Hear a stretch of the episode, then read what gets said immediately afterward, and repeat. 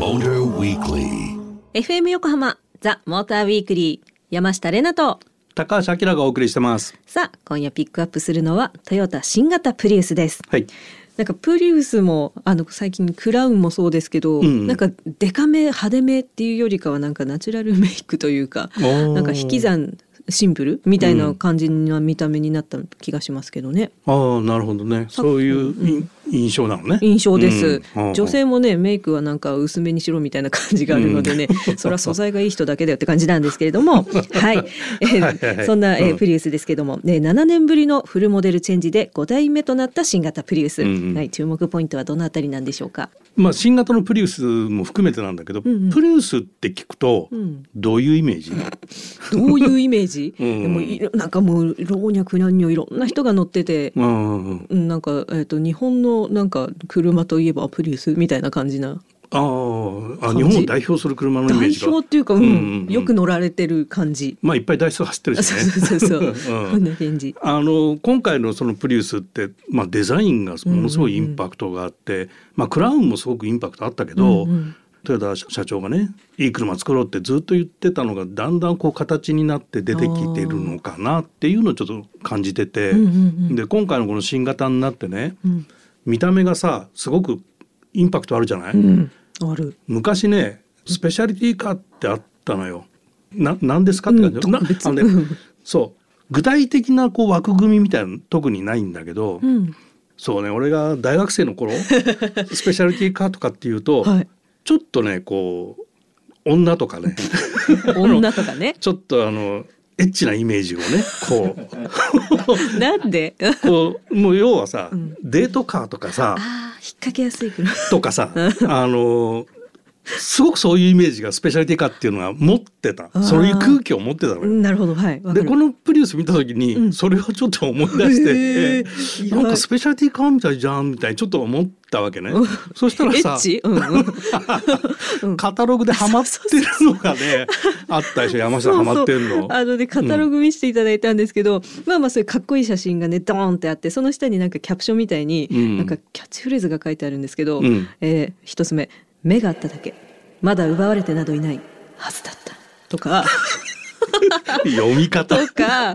あとすっごいねあのおしゃれに撮られてるあの内装の写真には「初めて触れてもう離れられないと思う」みたいな。どういうこと？どういうこと？どういうこと？どういうこと？で最後の締めくくりが「うん。今日もまた虜になってしまうのだろう。なんかすごい。エそう だからあながちねスペシャリティカー外してないんじゃなないかと思うんこれ考えた人すね。ね。テンション上げながら書いたんでしょうけどだからねちょっと今までのプリウスとだいぶ路線が違うぞっていうのを感じてますっていう話なんだけどね。正直ねちょっとおじさん臭いなってプリウス思ってたんです今まで乗って、うん。一気に若くなったよね。だ感じがします。カタログもそうだし。そうそうそうそう。キャッチフレーズエモいなって感じなんですけど たまらんですよ。はい。はい、ではそんなあのエモいプリウス、えー今回は開発責任者でいらっしゃるこの方にインタビューしてまいりましたはい、えー今回ですね新型プリウスの開発を担当させていただきました大谷と申します。よろしくお願いいたします。はい新型プリウスの開発責任者でいらっしゃる大谷聡樹さんでした。なんか、ねそのえ エッチい車をあね責任。なんか全くこう違うイメージを 植え付けてしまったかもしれんけど。そうそうそうこんななんか印象ガラッと変わっちゃったんですけど。はいはい。あの、はい。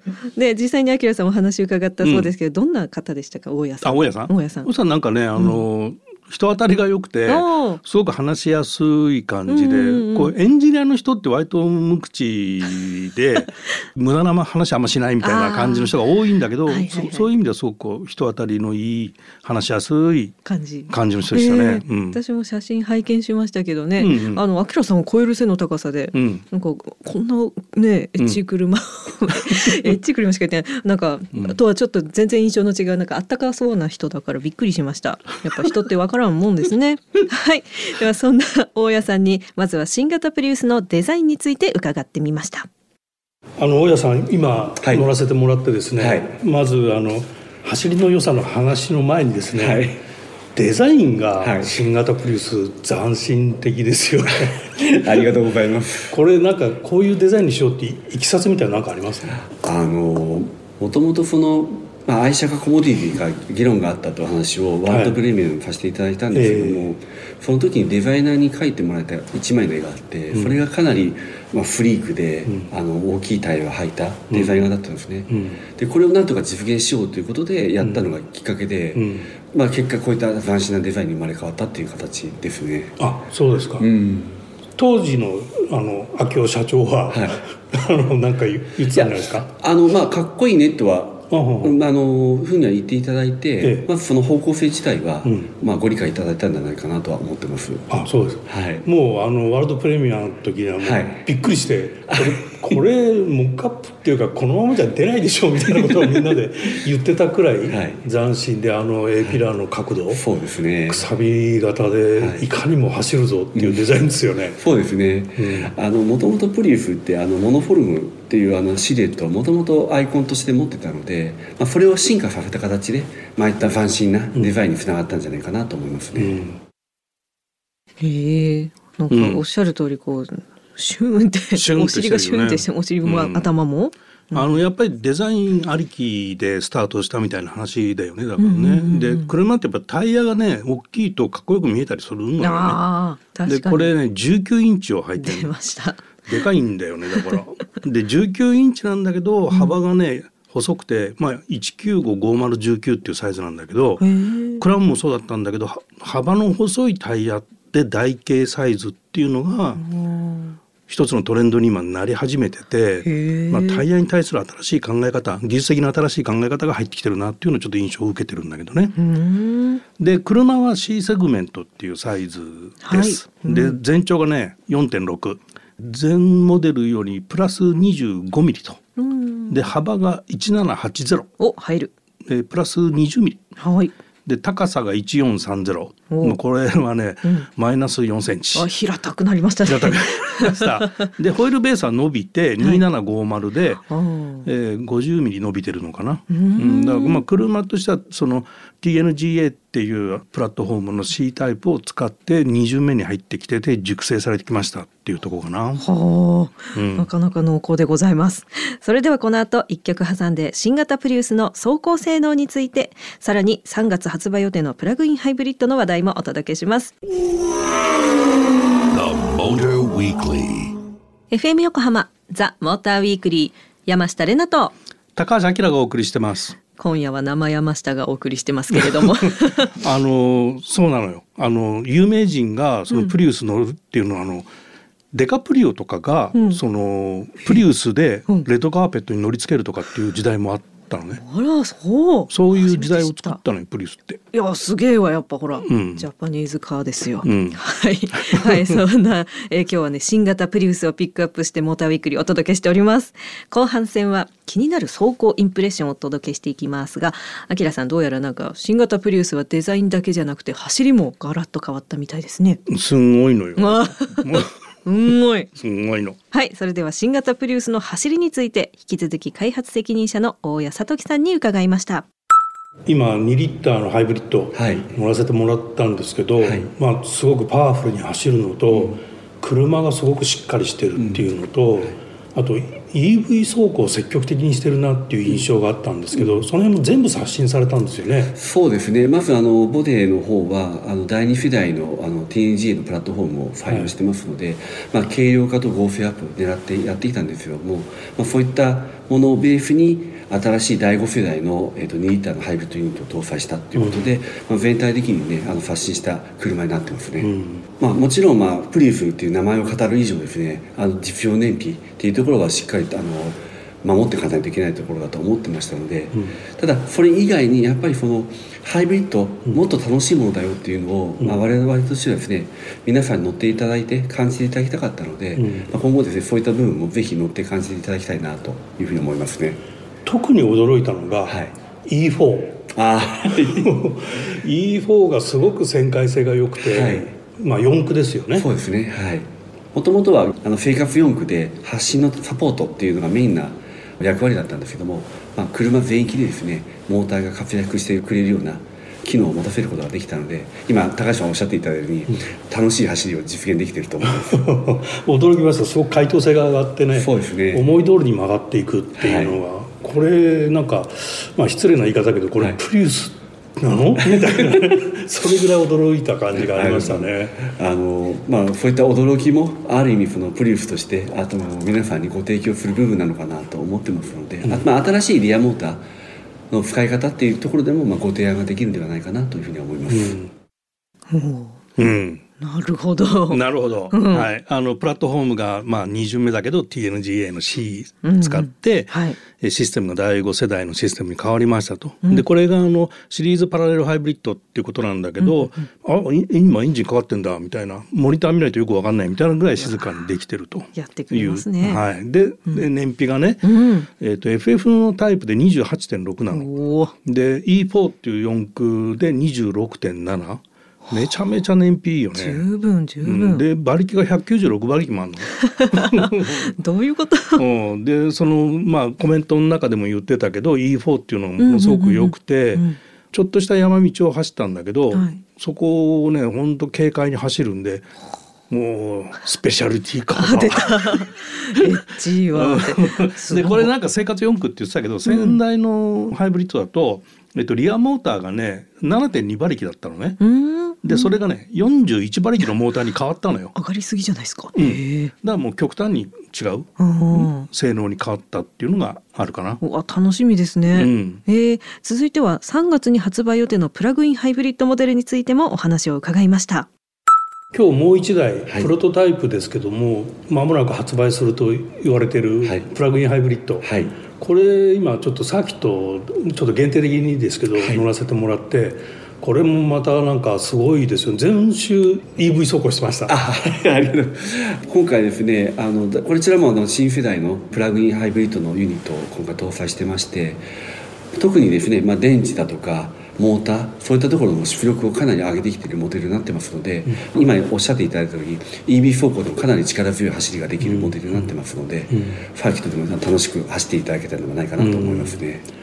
こうラインナップを見るとこの新型プリウスって、まあ、いわゆるパワーオブチョイスじゃないですけども、選択肢がすごく広がった感じがするんですけど、はい、おっしゃっていただいた通り、まあ、それぞれで、まあ、いろんな個性が今回しっかり出したので皆さんが乗りたい車どんな車が乗りたいというところでそれぞれのユニットをチョイスしていただけるといいのかなという思いもあったので今回そういったバリエーションを揃えてますしあのぜひそういった部分知って乗っていただけると楽しいんじゃないかなと思いますね。サーキット全周、うん、EV 走行ってすごいですね。すごいよね。うん。うん、おもろ。まあ、あの速度制限をちょっと設けて、そんなハイスピードまでは出してないんだけども、はい、ただねスペックがまだ未公開で EV 走行航続距離がどれくらいとか、うんうんうん、えー、何キロまで出せますとかそういうのがちょっとまだ分かんないんで未公開なんで、うんうん、そこら辺がまああの出てからのお楽しみっていうところかな？では最後に大家さんからリスナーの皆さんにメッセージをいただきました。はい、まずですねあの新型プリウスをですねぜひあの販売店の方にお越しいただいてぜひ実車を見ていただきたいなと思います。でもしあの機会があればご試乗いただいて走りの部分も体感いただければなと思いますのでよろしくお願いいたします。はい。大家さんありがとうございました。これ気になるのがさ、うん、納期とか今車がなかなか手に入んなくなってきてるじゃない？でプリウスどうなんですかっていうのをあの確認したらなんかねあの大体何ヶ月先ですとかっていう言い方をもうやめて、うん、そのお客さんに直接ねあのあなたの車大体納期このくらいですよっていう説明を具体的にするようになんか変えたみたい。うんうんうんやる気のある人は ディーラーで聞いてみれば納期が見えるんじゃないですかね。ではなんか待ってるストレスもなくていいですね。はい、はい、えー、ということで今夜ピックアップした新型プリウス価格は1.8リットルのハイブリッドモデルが税込み275万円から。